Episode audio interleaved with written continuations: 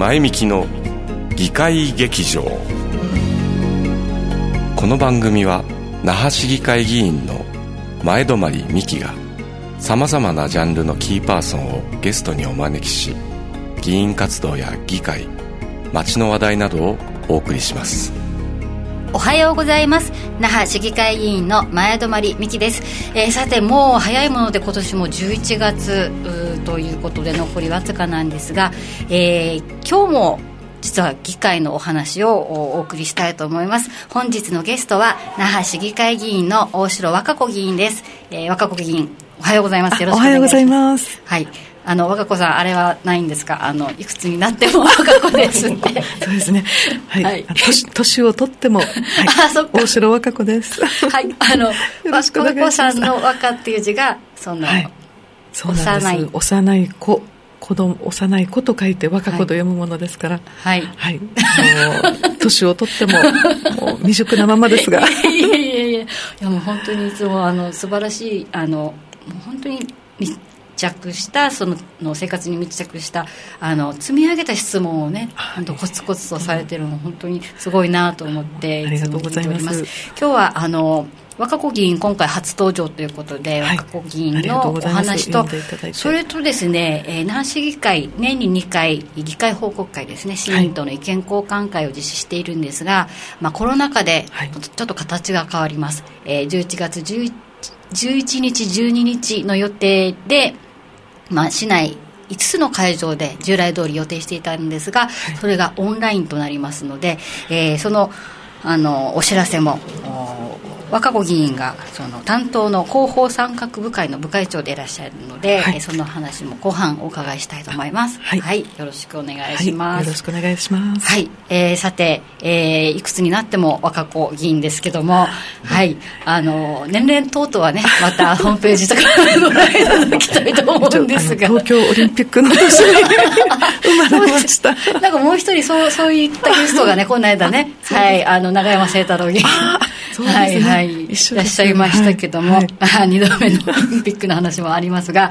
はい、あの現在2期目ということで、はい、えー、議員になったきっかけってどういった？そうですね、はい、あのー、ま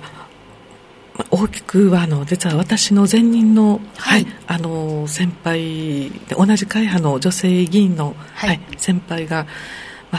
現職の時に、はい。まあ、いろいろお話を聞く機会がありまして、えー、まあ、その時はあの、まあ、私は全くあの議員になりたいとかそういう考えは当時はなかったんですけれども、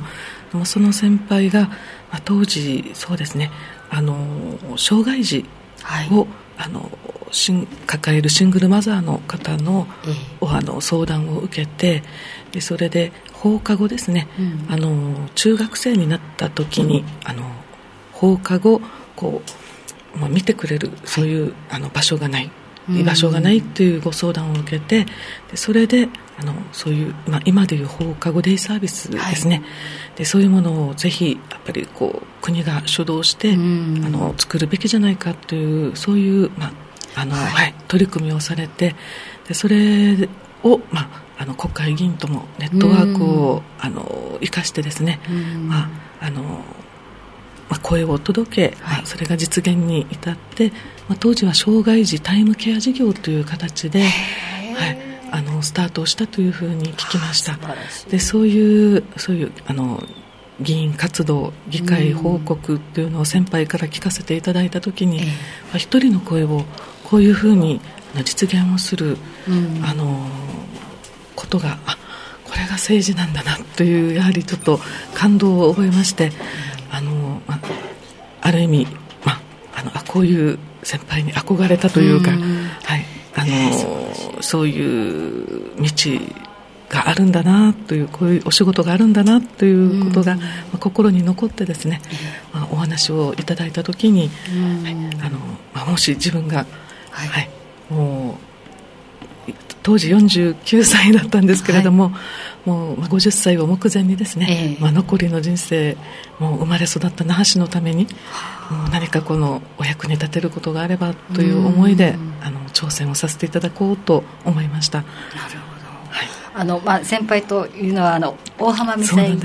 ね、はい、あのミキリンも大変お世話になって。超党派のね女性の,、ね、あのグループの参考があるので、はい、あの一番率先してそのリーダーの、はい、あの三沢議員ね、はい、今ちょっと空中分解しているのが ちょっと9人になったんですけど女性議員はね、はい、ちょっと今活動が停滞していますけども、はい、大変素晴らしい先輩議員です。えー、っとまあそのえー大浜美沙議員の背中を見て、また議員にということですけども、それまでは、福祉のあのそういった福祉のお仕事をされてたんですか、ね、あのー、ま正直言うと専業主婦だったんです。はい、それで、まあ、地域の活動といっても、はい、あの本当にあの、まあ、ボランティアで、うん、あの市民介護相談員那覇という、うん、はい、組織にちょっと所属をしてあの、まあ、介護施設をあの、はい、訪問をしてちょっと利用者さんの声を聞くという活動には参加させてもらってたんですが、あのまあ、主人も介護士をやってたものですから同時。に、はい、ちょっと介護の方にちょっと興味があって。あのそういう活動はしてたんですが、基本はもうちょっと専業主婦で、はい、いやいやいや、とは言っても。あまり生活感がないという。いやいや、そうですけど。私も生活感がないのが売りで なんですけども、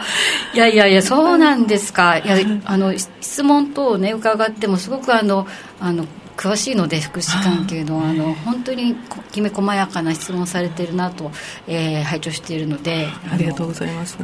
でもそのボランティアとはいえかなり専門的なね役割をね、はい、えー、されていますよね。であの過去議員とはひとり親支援のあ。の質問も一緒にさせていただいたり、はい、あのしていますがここ最近、はい、あのちょっと特に力を入れてるテーマっていうのは？そうですね。あの、まあ、9月議会でもちょっと取り上げさせてもらったんですが、あの改正社会福祉法ですね、あの今年の6月にあの成立をして来年の4月からまた施行されるんですけれども、あのまあ、大きな福祉のやはり、あのまあ、転換点になるんじゃないかなというふうにあの捉えています、私自身まだ勉強途中なんですけれども、まあ、あの断らない相談体制をですね、まあ、那覇市はあのバスセンターの6階にあります、はい、あのパーソナルサポートセンターですね、はい、那覇市があの委託、はい、している事業でそちらであの、まあ、そういう相談体制はあの、まあ、できているという認識はあるんですけれどもこの今回の改正社会福祉法ではそこに、まあ、地域を、はい、あの含めたあの構築っていうんですかねあ。の幅広く重層的にもっと地域を巻き込んで地域の力も借りながら、あのそういう困っている家庭、世帯を置き去りにしない、うん、そういう社会を共生社会ですね。地域共生社会を作っていこうという、あのその方向性が打ち出されましたので、もう那覇市の市民の皆さんにもあの本当に安心して、うん、まあ、この町でこういう福祉のサービスが受けられる支援が受けられるという体制をですね、うんあの時間はかかると思うんですけれども、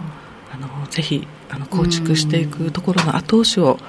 あのまあ、自分自身もテーマとして、あの取り組んでいきたいなというふうにあの考えてます。なるほど、はい、地域でこの福祉をまあ、支え支えるというよりは一緒に、ね、あの、はい、担っていくというか、関わっていくという、はい、人材の皆さんが、ね、共同大使とかね、はい、あの那覇市にいっぱいおりますので、ね、共同によるまちづくりと関わっている、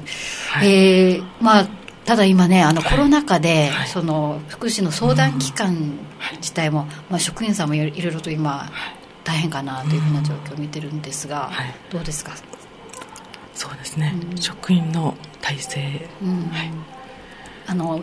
えーと、市民の皆さんからの相談もね、うん、若子議員もたくさん受けていらっしゃるかと思うんですけども、はい、なんとかこの時期を乗り越えて、地域共生のね、はい、福祉を作っていければね、はい、本当ですね。ますね。はい、はいはい、そんな若子議員ですが、えー、このあのまあ、専業主婦をされてたと思いますけども、はい、今回あの広報参画部会の部会長、はい、でこれこのあの抜擢というのは実はあれですよねここで言っていいのかな若子議員以前、その副読新聞紙の副読紙の、ね、作成のお仕事されてたと聞きました。そうですね、あのタブロイド版の週刊誌ですね。はい、はい、やっぱりあのそういった、まあ、メディアにかあの携わった経験というのもあって今回のその部会長なのかなと思ってるんですけども、はい、えー、どうですか？広報参画部会っていうのはやっぱりあの一つには大きなあの議会報告会、まあ、市民との意見交換会の企画という、はい、まあ、市民との窓口みたいな部会ですけども、はい、今の部会って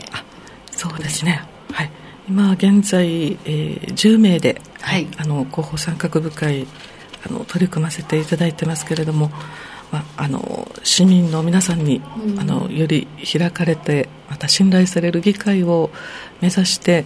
あの議会報告会、まあ、主にやっぱ任務というか、うん、あの使命としては議会報告会を、まあ、いかに、まあ、成功させるかというところが大きな使命かなというふうに感じておりますけれども。はい、なかなかね、あのよく市民からも叱るように受けるんですけども、あの周知不足なんじゃないかとか、ね、なかなかやっぱり、あの夕方の忙しい時間帯に足を運んでいただくのもちょっと申し訳ないなと私も思いながらなんですけども、はいね、あの身近な市政に関わる機会ですので、はい、なんとか楽しんで参加できるようにと思っているんですが今回第14回を迎える、議会報告会なんですけども冒頭あのちらっと申し上げました、あのリアルの会場で、うん、えー、実施するのが困難な状況ですので、はい、オンラインということになるんですけども、えーと、具体的にどういった形になりますか、はい、そうですね。当初はあの市内5会場であの行う予定だったんですけれどもやはりあの10月26日にあの沖縄県のコロナ警報が、まあ、発令もされまして、はい、感染拡大の状況が続いてますので、うん、そういうあの会場に人をあのあ皆さんに来ていただいて人を集めて開催をするということはもう今回はまあ避けて、まあ、かといってまあ中止ではなくて、あの違った形で市民の皆さんにあの報告会をあのさせていただこうということであの動画に配信をですね、はい、やる方向になりました。とい。うと、まあ、大体あの、まあ、従来のスタイルですとえーまあ、予算決算のタイミングで、まあ、やっぱり議会の説明責任ってそこにあると思うんですが、あの予算決算のはい、あの議会での審議の概要、はい、まあ、結論の概要と、あの4つの常任委員会の報告という構成ですが、今回は、そうですね。今回はあのスタイルとしましてはあの、まあ、最初に議長に登場していただいて、うん。議長から今回の,、あの議会報告のあの開催方法について、はい、まあ、あの挨拶も含めてお話をしていただいた、まあ、その後にあの4つの常任委員会からの報告をですね、はい、まあ、順次あのパワーポイントの画面を映し出して、はい、まあ、そこに説明の,、あのナレーションを入れてあの、まあ、配信をさせていただくという形で、あの当初本当あの決算の報告もあの、まあ、考えてはいたんですけれども、今回の、まあ、当初はあのちょっと会場を使ってのうん、あの開催を考えていたものですから、はい、もうやはりこういうあの社会状況ですのであの時間を短縮してやりたいっていう意見も、はい、あの部会の中でもあってですね、うん。それであの、まあ、意見交換会に時間を多く取るために、うん、まあ、コロナの状況なので、皆さんもさまざまな意見を市民の皆さんもお話ししたいはずだからということであの会場であの会場である前提で前提で、はい、やはりこの決算の報告も、ちょっとあの班長の挨拶の中にこう、はい、ちょっと盛り込んでもやるスタイルにしようかというふうにやったんですね。はい。私個人的にはその、まあ、もちろん意見交換会のところが主というか市民の皆さんも自分の意見を言いたいってお越しくださるので、あのまあ、当初は慣れるためにそういったスクール形式で発表会形式な感じでやったんですけども、あのそれだったら予算決算だけで、あとは意見交換っていうスタイルもありかなと思ったりはしています、でまあ結果オンラインなんですけどもあのこういったコロナ禍でさまざまな場面でね、あのオンラインが実施されるようになって、あの議会もあの報告会含めて転換期で、えー、議会の中でのあのオフィシャルじゃない、まあ、非公式な、まあ、任意の,、の会議などは、あのオンラインでやってみようかとか、あの議案の聴取会をオンラインでやろうかという試みをして、那覇市議会もさまざま取り組んでいて、やっぱりこの議会報告会自体も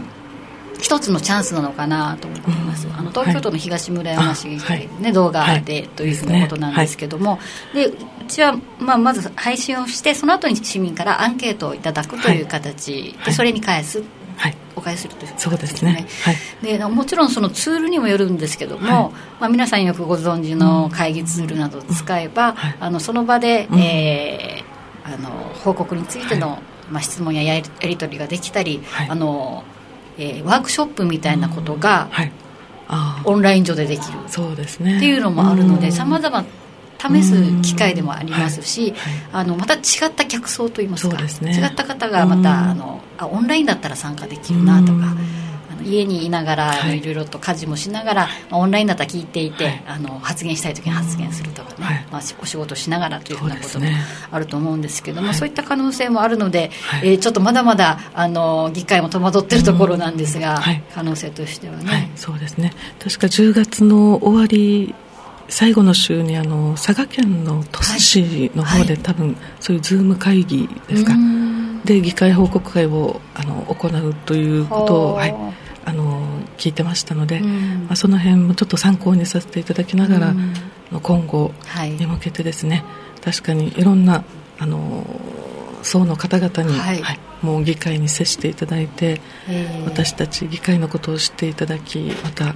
あの声を寄せていただける、また大きな本当にチャンスかなと、はい。はい、思いますね、ね、はい、きっかけに。そうですね。ずっとあの那覇市議会でも例えばワークショップを形式でやったらい。いんじゃないかとか、その方が市民の皆さんとも近く、身近にねいろいろなお話ができるしとか、まあ、だいぶ前になりますけども早原町の方ではショッピングセンターでやったりとかさまざ、まな形態があるのでさまざま試したいんですけどもなかなかこう進まない。進まないままちょっとと月日が、かかっているんですが。えーと、今年で8年目ですかね、議会報告会を開催して。えーえーあの条例にちゃんと毎年開催するということを、はい、えー、明記しているので、はい、えー、年に最低でも1回は、えー、開けてきているんですが、あの逆に市民の皆さんの方からこういったスタイルでどうか、うん、まあ、テーマは別にね、ね、また委員会で、はい、えー、出向いていってやったりオンラインでやったりという可能性もなきにしもあらずですし、はい、またそのワークショッププ形式を、まあ、リアルの会場でとか、うん。という可能性もね出てきますので、まあ、チャンスだと捉えて、あの徹底的にパクる TTP を、ね、あのよそのね議会の取り組みを見ながら進めていきたいと思います。はい、ま、一点だけ、はい、あのこのあの動画配信のスタートがあの11月の11日から、はい、はいあのスタートをしてあの1か月程度ですね、はい、あのホームページ上であの閲覧できるようになりますので、まあ、その時にまたアンケートにあのその動画を見た皆さんの感想とかまた寄せていただいてあの意見、ご意見、要望ですね提案とかそういうのも本当いただけたらなと思いますので。ですね、はい、もっとざっくばらんにできればいいんですけども、はい、ちょっとこちらも構えてしまったりすることもあって あの、はい、あの本当に和やかな雰囲気で意見交換市民の皆さんの提案いただきたいと思います。はい、あのえー、っと詳しい、まあ、テーマなど今ご紹介しますけども、えー、9月定例会の記事が掲載されている市議会だより、はい、あの皆さんのご家庭に届いているかと思いますがそれのあの裏面に記載があります、まあ、今回のまあ4つの常任委員会のテーマざっくりご紹介しますとまず総務常任委員会では、まあ、首里城の、えー、再建復旧復興支援寄付金が今どうなってるのか、ということと、はい、あと首里城正殿の大流中に関する陳情がありましたね、さまざまな、ね、今向きの向きのそうですね、はい、もうあのね、はい、あのフレキシブルに回るスタイルでも 可動式。可動式でもいいんじゃないかと怒られそうですけどもあの、えーまあ、それについての、まあ、審査の概要。で私ども若子議員も、はい、あの一緒に所属している都市建設環境常任委員会では、はい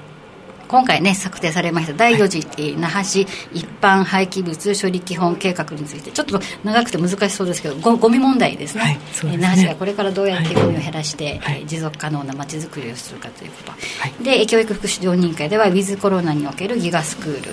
ね注目、高いですについて、はい、でそして、えー、公設経済常任委員会では、えー、コロナ対策の感染症対策と経済支援策についてという内容になっています。これホームページにも、ね、内容が、ね、そうですね、はい、記載されることになっておりますので、はい、えー、第14回那覇市議会報告会および市民との意見交換会は今回はオンラインです、えー、11月11日からから1か月間、はい、ホームページ上で、はい、那覇市議会のホームページで、えー、公開されますのでぜひご覧いただいて、はい、はい、ご意見をいただきたいと思います、はい、最後に若子議員、まあ、これからですね、はい、えー、まあ、個人の活動結構なんですけども、どういったことを取り組んでいきたいですか、はい、そうですね。あのやはり、まあまあ、ポストコロナの、うん、はい、もう新しいもうこの日常の中で、うん、もう当に社会が大きく変わって、はい、あの私自身も考えさせられることも,、はい、もうたくさんあるんですけれども、まあのまあ、SDGs、はい、また理念に基づいてですね、やっぱり行動する10年ということで、あの今自分に本当にできることからですね、あのしっかり取り組んでいきたいと、またあの市民のあの方々とともに本当にあの住みいつまでも住み続けたい那覇市というものを共に考えて、あのそういう街づくりをやっていけるあの取り組みを、はい、もっともっと勉強して あの本当にあの三木議員がね本当にすごい勉強する議員だと本当にいつも尊敬しておりますのであの若子議員にご指導いただきながら私もあの、はい、那覇市議会のあの一員としてあのしっかりあの自覚を持って本当に頑張っていきたいと決意しております。ありがとうございます。本当に行動するこの10年大事ですね、はい、あの次世代にどういった那覇市を受け渡すのか、はい、非常に重要だと思います。あのまた共に頑張ってまい。りましょう、はい、よろしくお願いいたします、はい、ありがとうございます、えー、前向きの議会劇場。今回のゲストは那覇市議会議員の大城和歌子議員でした、えー、和歌子議員ありがとうございました、ありがとうございました、はい、良い一日をお過ごしください